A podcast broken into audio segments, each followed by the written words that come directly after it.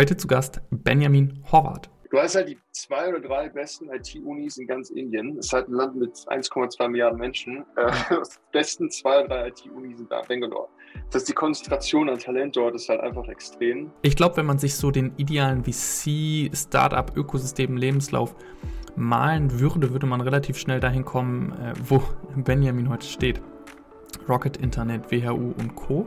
Und heute eben mit BlockRocket als aktiver Early Stage VC im Blockchain-Ökosystem global unterwegs. Während wir sprechen, war Benjamin in Silicon Valley, ähm, guckt sich unter anderem auch Indien sehr intensiv an und wir sprechen darüber, wo stehen wir gerade in der Adoptionskurve, insbesondere im Startup-Ökosystem, welche Lösungen gibt es gerade, wo schielt der amerikanische Markt vielleicht gerade schon hin, weil er eben gerade vor Ort ist und welche Chancen ergeben sich daraus für Europa. In dem Sinne, für alle GründerInnen, für alle Gründer, für alle Start-up-Enthusiasten ähm, und für alle Investoren ist das die Folge und ich hoffe, ihr habt Spaß.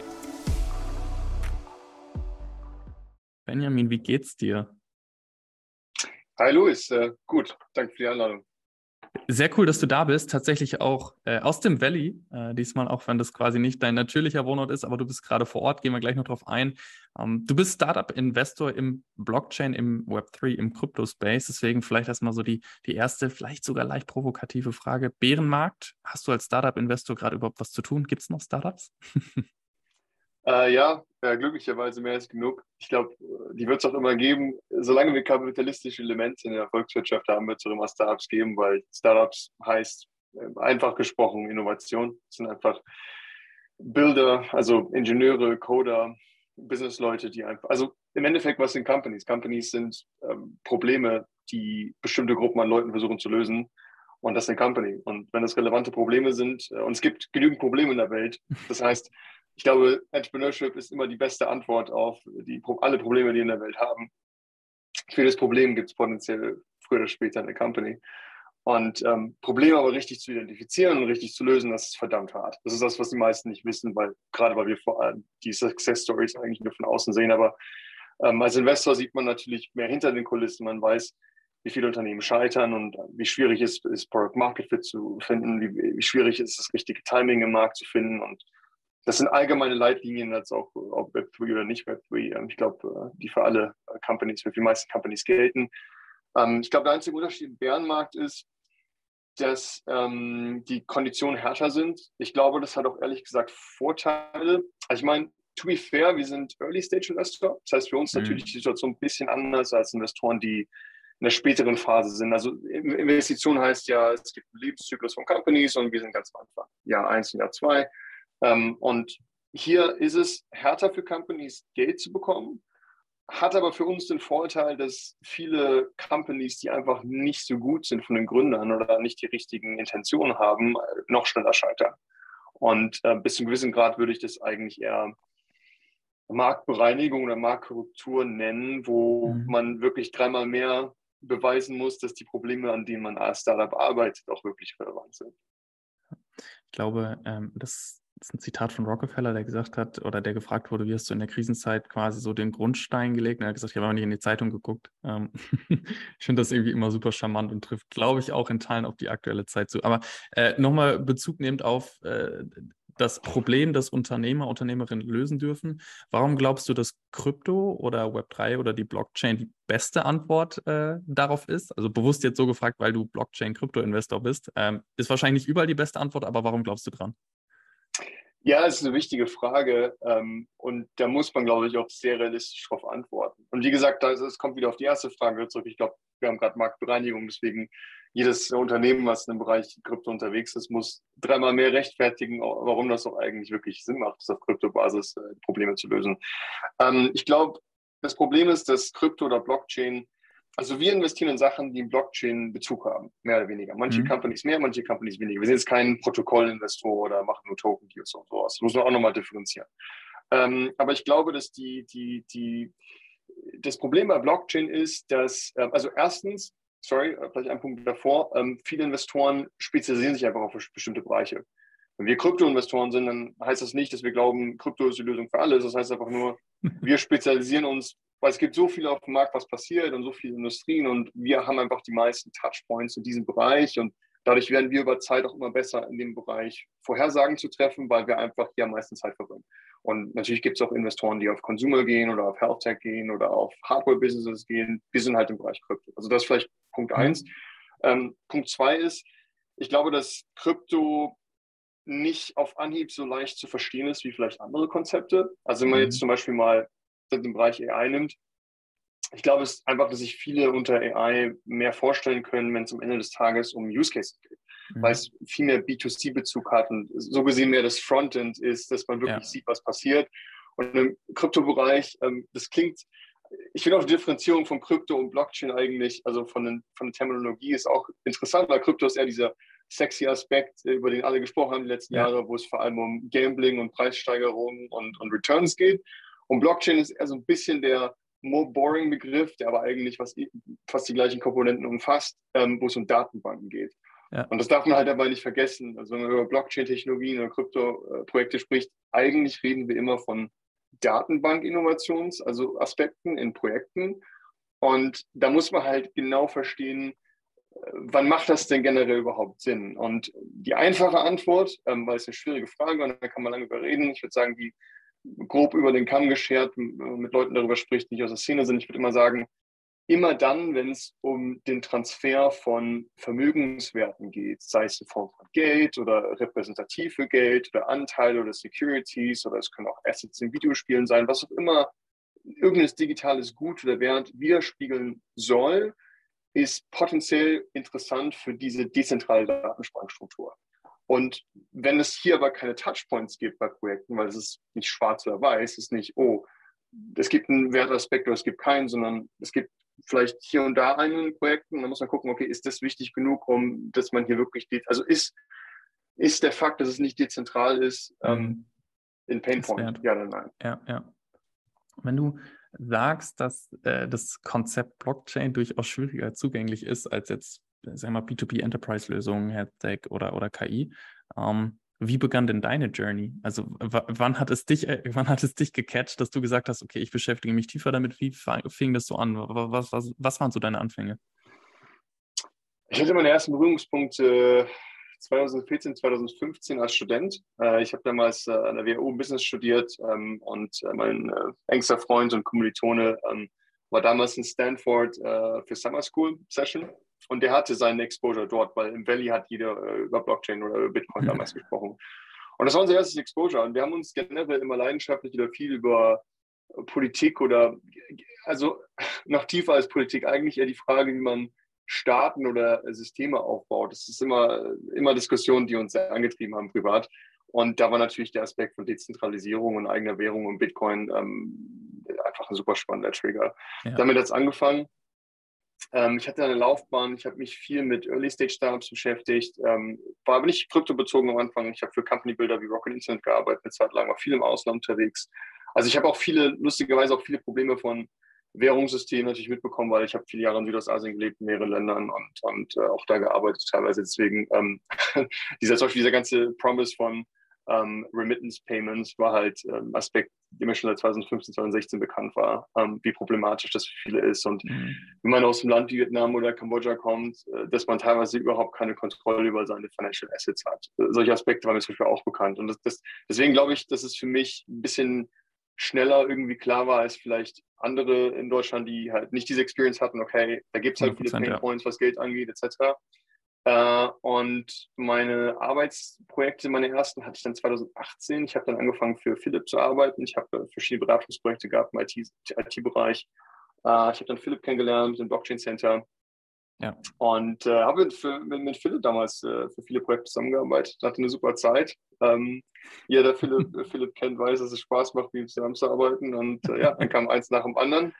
Startups ist so meine Welt und jetzt seit drei Jahren glücklicherweise von der Investorenseite, was mir ehrlicherweise sogar mehr Spaß macht als von der Gründerseite. Aber das ist eine sehr persönlichkeitsbezogene Frage, welche Position man da am Markt ja, und, das Setup ist heute als BlockRocket, äh, so heißt ihr, ihr seid ein Early-Stage-Investor. Ich glaube, die, die Ticketsumme es geht bis 500.000 Euro hoch, habe ich zumindest, äh, wenn ich das richtig auf der Webseite von dir im Gespräch vernommen habe, äh, so wiedergegeben. Und euer Portfolio umfasst 10, 11, 9, 10, 11 Startups aktuell. Wie, wie, wie sieht es aus? Genau, wir haben 15, also wir haben angefangen 15. mit Investments vor circa zwei Jahren, zweieinhalb Jahren, äh, 15 Companies aktuell, sind noch nicht ja. alle publicly announced. Ähm, wir äh, fangen an, mehr zu investieren inzwischen. Also wir sind bei circa 10 pro Jahr aktuell, also fast eins pro Monat von, von der Geschwindigkeit. Ähm, und wir machen, äh, wir sind Early Stage, das heißt, wir machen Pre-Seed und Seed. Also 90 Prozent der Sachen, die wir investieren, sind meistens äh, Pre-Product Market Fit. Ähm, und äh, es geht bis zu 500.000 Tickets, aber meistens sind es so 200.000 Tickets, die wir investieren. Mhm. Und äh, wenn ihr quasi zehn Startups pro Jahr aktiv finanziert und das über einen gewissen Zeitraum, dann kommt ja auch eine gewisse Geldsumme zusammen. Wer sind eure LPs, beziehungsweise wie habt ihr es auch geschafft, diese zu gewinnen, äh, insbesondere für das vielleicht noch eher nischige Thema Blockchain. Wir investieren jetzt in Blockchain, wo es ja auch noch nicht so ein Track Record gibt, muss man ehrlich sagen, wie ich mache jetzt B2B SaaS Enterprise Lösung. So, das habe ich irgendwie schon, schon mal gehört. Da gibt es auch Spezialisierung oder ich mache Plattformen, ich mache Marktplätze, wie auch immer. Äh, was war da die Journey bei euch? Ja, wir haben angefangen. Ähm, ich meine, ich habe bei Philipp damals gearbeitet für verschiedene Projekte und durch sein Umfeld ähm, sind dann Kontakte entstanden zu einigen LPs. Da sind äh, ein, zwei High-Net-Worth Individuals dabei, die einfach angefangen wollten, privat zu investieren. Und äh, wir haben dann angefangen, äh, eine VC-Firma drumherum aufzubauen und quasi denen dabei zu helfen, ähm, ihre Entscheidung zu treffen, wo sie investieren sollen. Das hat so ein bisschen als Angel-Syndikat angefangen und jetzt mhm. sind wir im Modus, ähm, uns, uns eine professionelle Fundstruktur umzuwandeln. Das ist so die, Kurze Antwort. Und bezüglich eures Portfolios, ich habe ähm, Dinge im äh, Versicherungsumfeld gesehen, natürlich auch Blockchain-Infrastruktur, ich habe Gaming gesehen. Vielleicht magst du noch mal ein, zwei Sätze ausführen zu der Portfoliostruktur. Also in welchen Bereichen seid ihr schon reingegangen? Wo siehst du auch das größte Potenzial? Stand jetzt. Also prinzipiell, ähm, wir machen Early Stage Pre-Seed und Seed. Und dadurch, dass es so mhm. early ist, also das heißt, nochmal translated für die, die nicht aus dem Investmentbereich sind, Early Stage heißt, alles in den ersten ein bis zwei Jahren des Entwicklungszyklus einer Company der Existence. Das heißt, drei Leute mit einem Pitch-Deck und gar nichts bis zu haben vielleicht einen Prototyp und ein paar Nutzer und ein paar Kunden. Das ist so der Bereich, in dem unterwegs sind. Und dadurch, dass es zu früh ist, ähm, ist der Fokus, den wir, also der Fokus von einem Early-Stage-Investor ist viel, viel stärker auf dem Team und auf den Pain Points, die gelöst werden und nicht so stark auf dem Industry Vertical. Also ich glaube, mhm. desto später man in den Entwicklungszyklus ähm, von einer Company reingeht, also zum Beispiel in einer Growth Stages investiert, dann macht es zum Beispiel, also desto später man investiert, also vereinfacht gesagt, ja. desto mehr macht es Sinn, sich auf bestimmte Bereiche dann vielleicht nochmal in Industrie-Vertikalen äh, zu, zu Verticals zu spezialisieren. Deshalb sind wir so offen, weil am Anfang, wie gesagt, eigentlich ist es Team und Pain Points und es muss halt einen Kryptobezug haben. Ähm, innerhalb dieses Spektrums sind wir eigentlich offen für also, muss, also der einzige Constraint ist eigentlich nur, es muss irgendeinen äh, sinnvollen Bezug haben mit Blockchain-Technologie. Andersweitig sind Versuch, also das versuchen wir auch, so offen wie möglich zu sein, weil im Endeffekt wir wollen die besten Gründer finden äh, auf der ganzen Welt, die ähm, einfach sinnvolle Produkte bauen äh, in diesem Kontext. Und ähm, unser Portfolio, was wir bisher haben an Industrien, reflektiert einfach mit die besten Companies, die wir in den letzten zwei Jahren gesehen haben, in allen möglichen Bereichen. Und das ist, glaube ich, auch ein, ähm, ein schöner Beweis dafür, dass, dass Blockchain-Technologie auch eben mehr und mehr Industry Verticals inzwischen ja. erobert. Am Anfang war es halt vor allem sehr Fintech-lastig und Insurance-lastig, weil ich glaube, das waren so die ersten ähm, Use Cases, wo, wo, wo man relativ schnell erkennen konnte, okay, das geht in, in, eine, in eine sinnvolle Richtung. Aktuell, was wir sehr stark sehen in den letzten sechs bis zwölf Monaten, ist mehr und mehr Companies, die sich im Bereich mit NFTs, Metaverse, Gaming versuchen zu spezialisieren. Ich persönlich ähm, bin besonders äh, interessiert im Bereich Gaming ich glaube, dass das einer der spannendsten Bereiche sein wird, vor allem jetzt noch die nächsten Jahre, die jetzt kommen werden. Also ich mhm. muss auch differenzieren, Metaverse slash Gaming, für mich geht das eigentlich in eine sehr ähnliche Richtung. Äh, was macht das für dich so potenzialträchtig? Naja, ich, ich, äh, ich bin halt selber Gamer und äh, dadurch, das muss, also ich finde auch diese ganze Metaverse-Diskussion spannend und ich beobachte das ja auch äh, äh also äh, aus, aus, aus Objektiv nicht aus der Entfernung, schon aus einer Distanz, aber ich beobachte die Situation. Und ähm, ich glaube, dass wenn man über Metaverse-Applikationen spricht, dann spricht man eigentlich zu 80, 90 Prozent der Fälle von Gaming. Aber das, das, mhm. das, der Unterschied ist oder das Problem ist, die meisten Leute haben keine Ahnung von Gaming. Deswegen haben die meisten Leute auch keine Ahnung von Metaverse. Und ähm, deswegen ist plötzlich so viel Hype und Faszination für Metaverse. Aber jeder, der seit 10, 20 Jahren sich mit dem Bereich Gaming auskennt, weiß, die meisten Sachen, von denen man spricht, die gibt es eigentlich schon alle. Nur halt ähm, jetzt könnte das Timing richtig sein, auf Blockchain-Basis einige Use Cases abzuändern von Sachen, die es schon länger gibt, wo es einfach Sinn machen würde. Also zum Beispiel ein, ein Bereich im, äh, im Bereich Gaming, der mich, ähm, den ich sehr spannend finde, ist, ähm, es ist ein bisschen nischiger, ich glaube, die meisten kennen das gar nicht, ist sogenannte Modding-Communities. Also wenn man zum Beispiel sehr populäre Spiele nimmt, wie GTA, also GTA, GTA 5, gibt es seit fast zehn Jahren auf dem Markt, äh, macht eine Milliarde Umsatz pro Jahr seit zehn Jahren, wie gesagt, nichts mit Blockchain zu tun, das gibt es schon seit zehn Jahren. Ähm, ich glaube, 80, 90 Prozent der Umsätze, die die Company machen, sind Ingame-Purchases von Items innerhalb des Spiels. Das ist schon eine 3D-Welt, die ist schon online, man kann schon mit Leuten zusammenspielen, man kann schon online Geld ausgeben. Aber es gibt keinen, äh, es ist eher so ein bisschen eine Planwirtschaft, ökonomisch betrachtet. Also es gibt eine einseitige, eine einseitige, einseitige ökonomische Relationship äh, zwischen dem Spieler und der Company. Du kannst nur Items von der Company kaufen, aber du kannst, du kannst sie nicht zwischen ähm, Spielern traden und du kannst auch nicht deine eigenen Items erschaffen und auf dem Marktplatz irgendwie verkaufen. Und dann gibt es zum Beispiel solche sogenannte Modding-Communities. Das heißt, wo du im Internet so halblegal ähm, for free irgendwelche Assets runterladen kannst, die irgendwelche Leute in ihrer Freizeit gemacht haben und dann super umständlich äh, im Source-Code auf deinem Computer mit Programmieren ins Spiel einbauen kannst. Und, und das ist halt so ein Case, die meisten haben den gar nicht auf dem Radar. Also die Gaming-Companies haben den auf dem Radar, die wissen das. Und wir sehen viele, viele Leute aus der Gaming-Industrie, die im Bereich Blockchain gehen und begeistert davon sind, weil sie eben genau diese Pain Points sehen und sehen, okay, es gibt so viel Value an, an, an Gaming Assets und Content, der, der gebaut wird von Leuten, der noch nicht richtig in den Spielen von den Herstellern akzeptiert wird. Und ähm, mit Blockchain ist halt jetzt der Zeitpunkt gekommen, wo es einfach Sinn machen könnte für viele Hersteller zu sagen, okay, wir mhm. wollen, und so in die Richtung, was zum Beispiel Roblox macht, ähm, wir wollen halt ähm, freie Ökonomien in unseren Spielen aufbauen und mit Hilfe von Blockchain-Infrastruktur. Ähm, und dann haben wir, haben wir einfach coolere Spiele, weil plötzlich Tausende von Entwicklern ähm, in die Spiele reingehen und ihre eigenen Assets kreieren und mit jedem Trade, den, äh, der gemacht wird, kann der Spielehersteller mitverdienen. Das sind halt meiner Meinung nach, ähm, weil das sind alles Produkte, die existieren schon unabhängig von Blockchain. Das sind alles Produkte, die haben Product Market Fit. Die Spiele werden gespielt, die Spiele werden rausgebracht. Das existiert alles. Aber es gibt ja viel Value, der mh, hm, noch nicht so richtig freigeschaltet wird oder freigesetzt wird. Mhm. Und, und da sehe ich halt wirklich eine sinnvolle Applikation zum Beispiel von Blockchain-Technologie.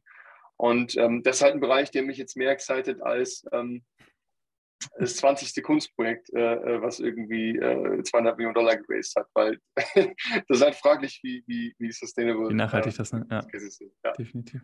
Aber ich finde, du hast auch äh, zwei, dreimal Wort das, das Wort Timing benutzt.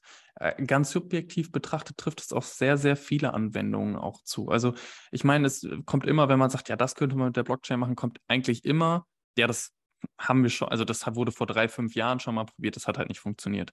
Und ich tue mich immer so ein bisschen schwer mit dieser Aussage, weil ich denke, okay, aber vor drei, fünf Jahren hatten wir halt auch noch äh, andere Umstände, sowohl politisch als auch gesellschaftlich, als auch wirtschaftlich. Ähm, die gilt es, glaube ich, alle mit einzubeziehen. Es ist ganz spannend, dass du das jetzt auf das Thema Metaverse und Gaming auch insbesondere beziehst.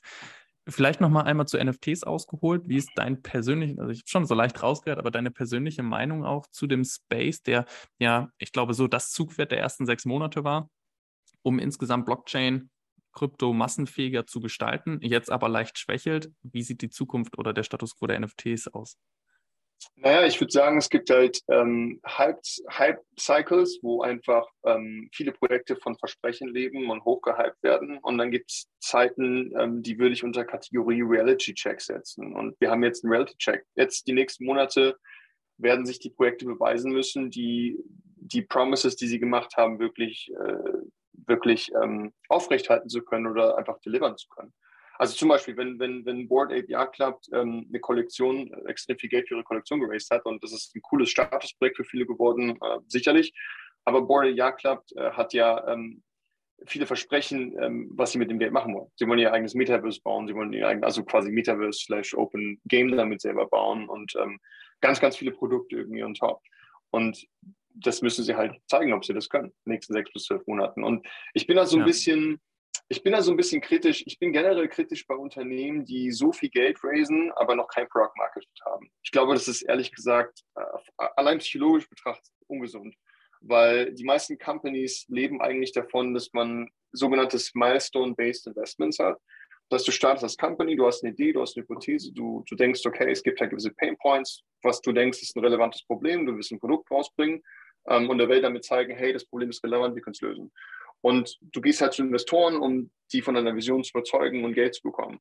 Und du hast halt ein, zwei Funding-Runden, wo du erstmal die Vision verkaufst. Aber spätestens, wenn du eine Series A gehst und höher, ähm, musst du halt zeigen, das Problem ja. ist relevant. Leute nutzen das, Leute geben Geld aus dafür. Also gibt es alle möglichen Konstellationen. Aber es muss sich anhand von Traction, Revenue oder irgendwas zeigen, es geht in die richtige Richtung. Wenn du aber plötzlich, ähm, und, und dann bekommst du jetzt sehr viel Geld, weil dann skalierst du nach oben. Wenn du aber quasi schon das ganze Geld, was du eigentlich erst später, wenn du bewiesen hast, du hast einen Product Market Fit, um zu skalieren, wenn du das schon am Anfang des kompletten Projekts bekommst, da sind die Incentives eigentlich nicht wirklich ähm, darauf ausgelegt, ähm, ehrlich mit sich selbst zu sein, weil, weil, weil es ist halt unbequem, ehrlich mit sich selbst zu sein als Unternehmen ja. Und zu gucken, habe ich wirklich Product Market Fit? Geht das in die richtige Richtung? Wollen das Leute wirklich haben? Weil es ist einfach, Promises zu machen, aber es ist verdammt hart, ähm, die auch umzusetzen und vor allem damit auch den Nerv der Zeit zu treffen und den Nerv der Leute zu treffen. Und äh, auf dem Blatt Papier sieht es einfach aus, aber in Realität ist es viel schwieriger. Deswegen, ich glaube, viele NFT-Projekte ähm, werden nicht die Versprechen liefern können, die sie gemacht haben. Ja. Viele Sachen werden scheitern, aber die Sachen, die äh, eben Sachen lösen, die Leute wirklich haben wollen, also dann irgendwie Spiele bauen oder ich glaube, NFTs gibt es auch sehr viele Use Cases rundherum, äh, Securities oder IP-Rechte. Ich glaube, das sind dann zum Beispiel Sachen, die ähm, meiner Meinung nach deutlich, deutlich ähm, interessanter oder, oder nachhaltiger sind langfristig hat dann äh, auch wieder ganz stark diesen bereinigenden Charakter, den wir gerade erleben, ähm, um dann auch Spreu vom Weizen zu trennen in ganz klassischen, in ganz klassischen deutschen Sprech. Äh, du hast äh, vor zwei, drei Fragen ähm, ges davon gesprochen, dass 2015 dein Kommilitone erst Berührungspunkte im Valley mit dem, mit dem Thema Blockchain und Co. hatte. Äh, jetzt bist du nämlich gerade da und deswegen die Frage, worüber spricht denn das Valley gerade heute? Also was sind die Themen, die das umtreibt aus deiner persönlichen Meinung, vielleicht auch, äh, um daraus so eine Zukunftsperspektive abzuleiten? Ähm, ja, das ist eine spannende Frage. Also erstens, was mir aufgefallen ist, ähm, dass das Valley auch inzwischen sehr remote ist. Ähm, also San Francisco ist, äh, ich bin seit zwei Wochen hier, ist gefühlt eine äh, Geisterstadt. Mhm. du merkst es, wenn du abends ins Büro gehst, du hast halt irgendwie 80, 90 Prozent der Lichter sind einfach aus, also außerhalb bei der Skyline. Die Skyline mhm. ist relativ dunkel. Also man merkt einfach, dass viele Companies ähm, und viele Leute, glaube ich, durch Remote Office und Covid die letzten zwei Jahre wahrscheinlich auch eher teilweise außerhalb gezogen sind. Also vieles findet online statt ist natürlich, hat einen Vorteil global, dass, dass, dass Leute weniger abhängig davon sind, in einem Ökosystem sein zu müssen, physisch, sondern eigentlich global arbeiten können. Das würde ich sagen, ist ein Pluspunkt. Ähm, auf der Teamseite ist interessant. Ich sehe viele Team im Bereich Securities. Ähm, ich mhm. habe mindestens vier, fünf Projekte letzte Woche gesehen, die sich alle mit Real Estate Tokenization zum Beispiel beschäftigen, USA.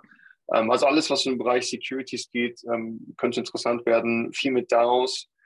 Ähm, das ist auch so ein Thema. Und wobei man muss sagen, die Stimmung hier ist auch ein bisschen eingeschlagen durch die aktuelle, durch die aktuelle Marktsituation. Ähm, ja, das ist, die, das, ist die, das ist die kurze Antwort. Auch, auch Investorenseite stelle ich mir die Frage, ich meine, wir haben in den letzten Wochen diese, diese Meldung gesehen, viereinhalb Milliarden von A16Z und Co. Ähm, aber ich würde mal schätzen, die, die Investoren-Gefühlslage, die wir aus Europa so wahrnehmen, das heißt erstmal Distanz gegenüber größeren Runden, gegenüber Growth-Runden, gegenüber höheren Summen, ähm, dass sie sich auch in den USA widerspiegelt. Äh, ähnlicher Charakter, also Early Stage wahrscheinlich noch etwas zugänglich, aber nach hinten raus dann deutlich ausgedünnter. Äh, in den USA auch so? Ja, das ist, glaube ich, ein globales Phänomen. Ich meine, wir haben auch Companies, die investieren, zusammen mit äh, Investoren aus den USA. Also auch jetzt unabhängig davon, dass ich jetzt hier bin, ähm, haben wir auch äh, mit VCs zu tun, also aus USA oder aus Europa generell. Das ist, das ist ein globales Phänomen äh, ehrlich gesagt, ja. Wie, wie, wie einfach ist es für euch eigentlich dann auch ähm, in die Startups in, in den USA und Co. zu kommen? Ich meine, so mit dem Label, wir kommen aus Deutschland, ist das ein Benefit oder ist das, ist das eher etwas, wo wir sagen, nee, komm, was wollen wir mit Deutschland, was wollen wir mit Europa? Wir wollen ganz woanders hinschauen.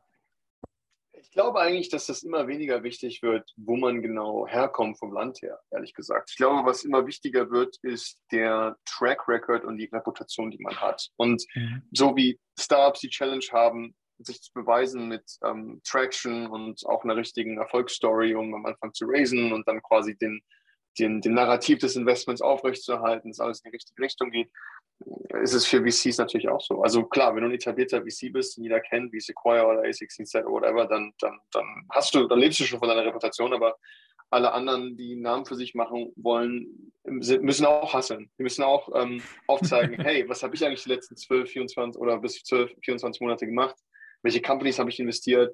wie habe ich den Companies geholfen, die ich investiert habe, was. Also es geht eigentlich relativ viel um Signaling. In wen ja. habe ich wann wo investiert? Warum? Kann ich erklären, warum ich das gemacht habe? Was ist mit den Sachen, die nicht funktioniert haben? Kann ich erklären, warum die nicht funktioniert haben? Mit wem habe ich zusammen investiert? Ähm, ich glaube, ganz simpel gesprochen, ähm, und ich glaube, so, so, ticken auch die meisten VCs, ist einfach, gute Leute ziehen gute Leute an und vice versa. Und deswegen die, die, die Conclusion für Gründer ist, wenn ein Gründer fundraised und sich Investoren anschaut, dann ist es auch für einen Gründer wichtig für Signaling, weil es geht nicht nur ums Geld, was man hat, sondern es geht auch darum, wer ist auf dem Cap Table. Weil der spätestens nächstgrößere Investor in der nächsten Funding-Runde wird sich genau anschauen, wer ist auf dem Cap Table. Und wenn man einen Investor hat, der eine fragwürdige Reputation hat auf dem Cap Table, dann, dann, dann muss man schon als Gründer erklären können, warum das der Fall ist. Und das sieht dann eventuell nicht so gut aus.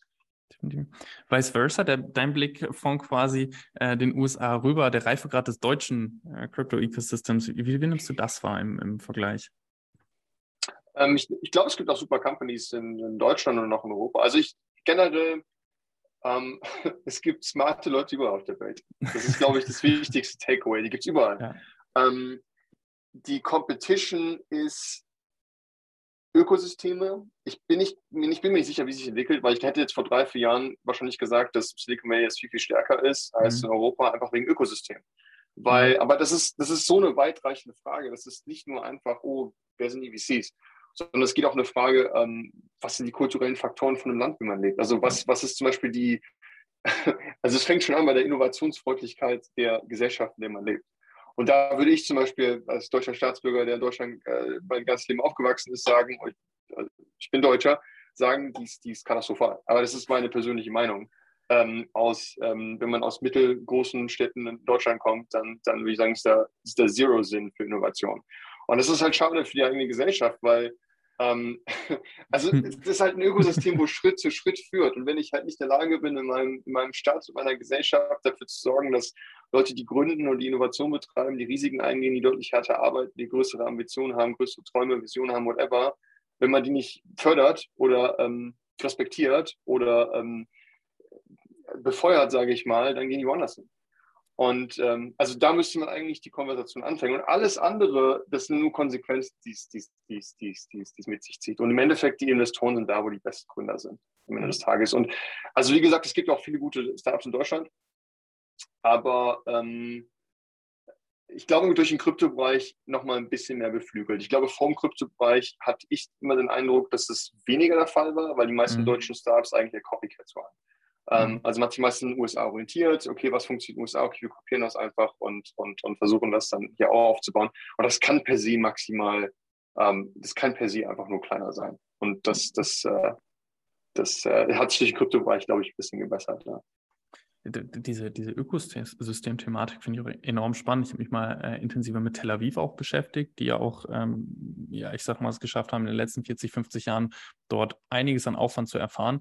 Und dort begann es halt auch mit staatlich geförderten äh, finanziellen Programmen für Startups, ähm, sodass investiert werden konnte. Und da sieht man eben die Facettenvielfalt, eben was es braucht, um so ein Ökosystem überhaupt A, zum Leben zu erwecken und dann sicherlich auch am Leben zu erhalten. Weil nur aus der Kraft von einigen wenigen Individualpersonen, äh, ohne Kapital, ohne gute Ressourcen, ohne Voraussetzungen, ohne das richtige Netzwerk, die richtige Infrastruktur, wird es halt auch ziemlich schwierig. Und war ja spannend zu sehen, wie, wie Deutschland, wie Europa darauf eine Antwort finden kann. Ich möchte aber äh, nochmal auf so, auf so ein Thema gehen, das hast du eben genannt, Thema DAOs, Real Estate Tokenization.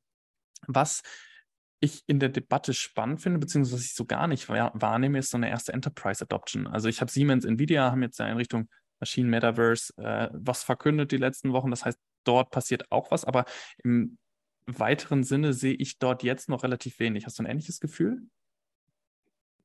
Also ich muss fairerweise sagen, wir haben jetzt nicht so einen starken Einblick in die meisten Enterprises. Ähm, wo ich mich am meisten frage, weil wir beschäftigen uns meistens so mit Early-Stage-Startups, ähm, gar nicht so sehr mit, mit, mit Enterprises. Was ich mich so frage im Belly, ähm, da konnte ich bisher noch keinen richtigen Einblick finden, ist, ähm, wie stellt sich das Meta oder wie stellt sich das Apple vor? Weil zum Beispiel Apple hat ja seine, ja. in seiner äh, Web Developer Conference, ich glaube, die war jetzt erst vor ein oder zwei Monaten, habe ich mir zum Beispiel die Updates angeschaut, die sie zu ihrer, also Apple geht ja zum Beispiel sehr stark in den Apple Wallet-Bereich rein und die versuchen ihr Wallet-Produkt zum Beispiel sehr stark auszubauen. Und ähm, es ist halt interessant zu sehen, wie ähm, Apple und Google einfach so ein riesen Ökosystem haben, die können halt komplette Business-Segmente mit, mit ein paar Features, die sie einführen, ähm, teilweise komplett trockenlegen. Also zum Beispiel, ähm, exakt, ja. ja ich meine, ja. Apple hat jetzt angekündigt, die wollen ja Apple Pay Later-System ja. einführen. Das ist basically, was Klarna macht. Das ist halt so eins von 50 Features, was sie halt nebenbei einführen. Also die schauen sich das schon sehr genau an und die merken, okay, die wollen immer mehr im Bereich Fintech reingehen. Die wollen, glaube ich, auch immer mehr im Bereich Health Tech eingehen, mit den ganzen Daten, die sie durch Apple Watch etc. alles haben. Ähm, ich, ich, äh, ich, wahrscheinlich dauert es noch zwei, drei Jahre, bis sie äh, Krypto einführen, weil, weil Enterprises sich halt Zeit lassen und, und meistens immer erst dann reinkommen, kurz vor Mass Adoption. Ähm, deswegen war ich ein bisschen enttäuscht. Ich hatte natürlich schon gehofft dieses Jahr, dass das ein Bereich, dass man zum Beispiel Bitcoin in seiner Apple Wallet halten kann. Das, das haben sie noch nicht angekündigt. Aber ich habe mitbekommen, dass es, äh, ich meine, Tim Cook hat das ja selber in einem Interview gesagt, dass er selber Cryptocurrencies besitzt und es auch super findet, ähm, aber sich halt distanziert von der Company-Perspektive. Company Deswegen, ich glaube, das dauert noch ein bisschen. Ähm, bei Apple ist es genauso. Bei Meta, die Frage, die ich spannend finden würde, ist, wie Meta sich das eigentlich vorstellt. Mhm. Ähm, also glauben, glaubt Meta, dass es in der Lage ist, ein in sich geschlossenes System ohne Krypto zum Beispiel überhaupt bauen zu können, was sie dann Metaverse nennen wollen? Oder also wäre das überhaupt möglich aus Ihrer Perspektive oder muss es zwangsläufig früher oder später mit der Integration von äh, gewissen Kryptolösungen erfolgen? Ähm, ja, das, das sind so die, und vielleicht noch ein Punkt, ähm, weil wir haben sehr viele Startups gesehen im Bereich äh, ID-Management oder Digital Identity, ähm, gerade im Kryptobereich. Das ist zum Beispiel auch so ein Feature, wo ich glaube, Apple wird ja, Apple und Google werden das übernehmen. Ähm, ja. Also man hat dieses Jahr auch in, in, der Konferenz gesehen, dass zum Beispiel Apple äh, Führerschein-Features eingeführt hat für ihre Wallet. Das heißt, es gibt die ersten Staaten in den USA, die akzeptiert sind, wo man seinen Führerschein ähm, in Apple Wallet mit KYC einmal machen kann und dann kann man sich halt überall damit registrieren und die, die, der Führerschein wird aus der Apple Wallet quasi ähm, als ausreichend dann quasi klassifiziert. Und ähm, das ist mal auch eine Frage der Zeit, bis sie da mehr und mehr in alle anderen Bereiche auch reingehen, was Digital Technology angeht.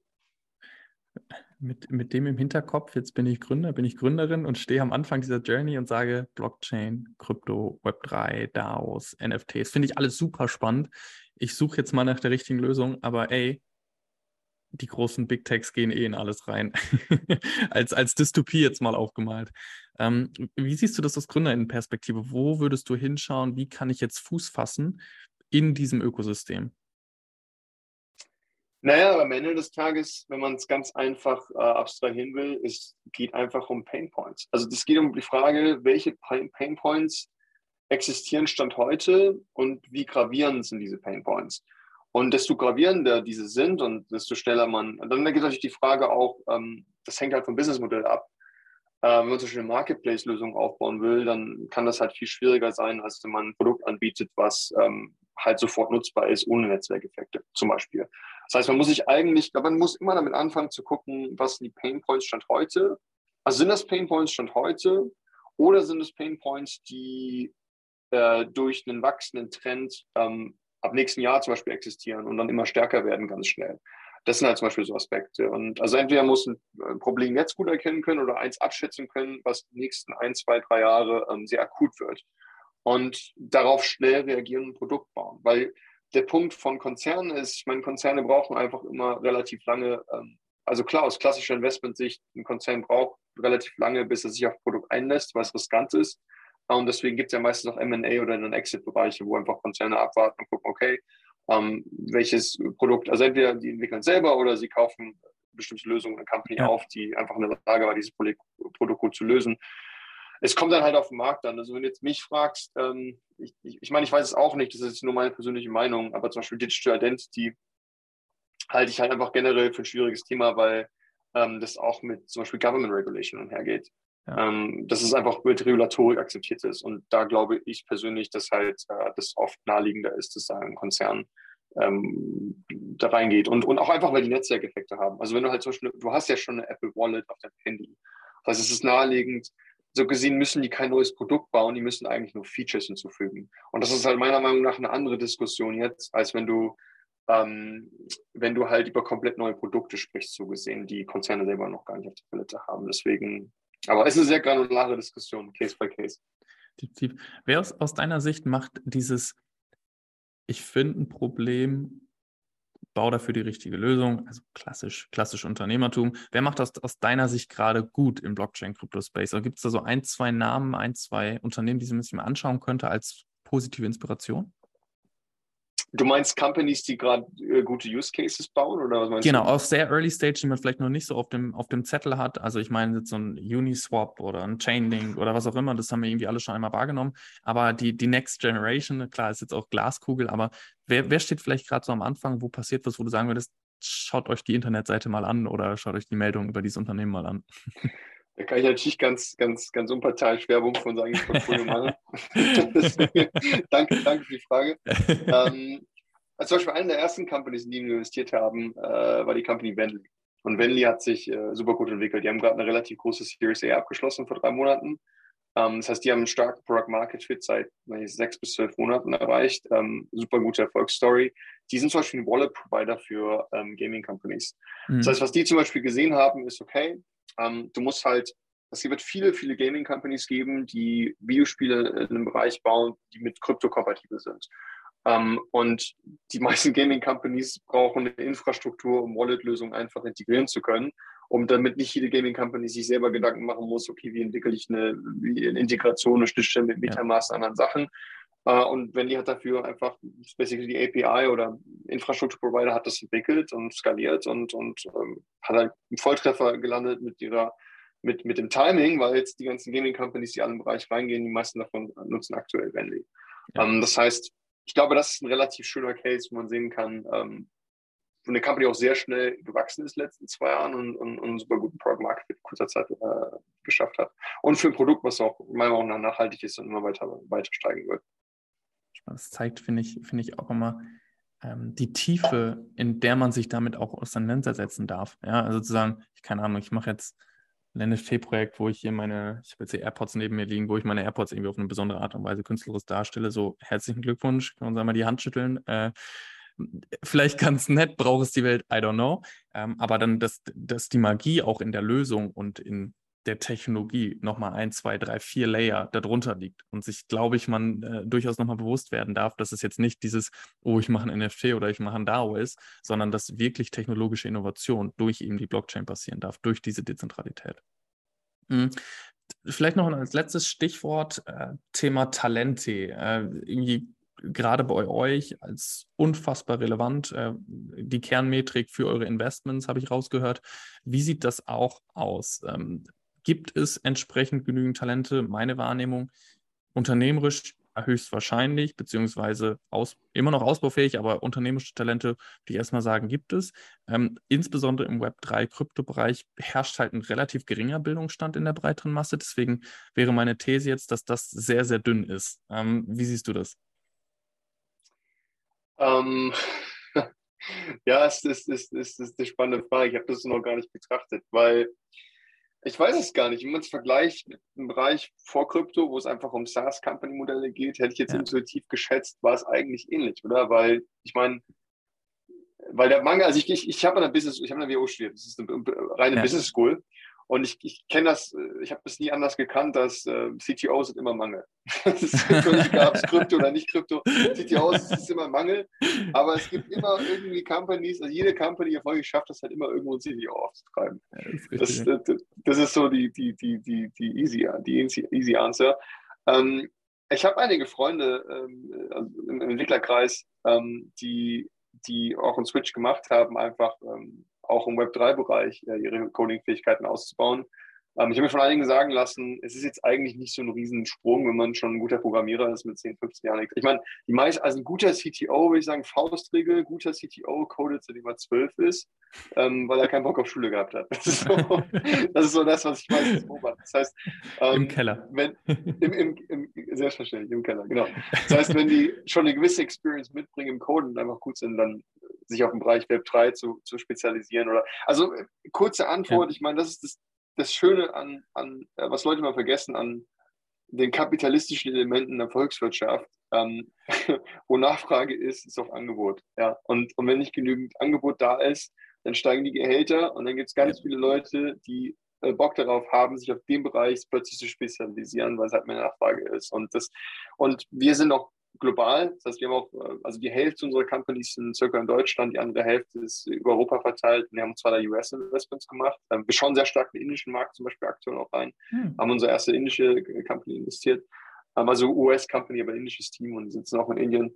Deswegen, ähm, ich, wenn man halt global ist, dann hat man halt den Luxus, man kann immer in die besten Sachen versuchen mit reinzuschauen. Und, ja. und äh, ja, wenn man jetzt sich nur lokal, also ich kenne jetzt keinen Investor, der so ist, aber wenn man sich jetzt nur lokal auf eine Stadt oder ein kleines Gebiet spezialisiert, dann ist es vielleicht mehr eine Herausforderung. Aber im globalen Bereich ja, gibt es genügend Talent, würde ich sagen.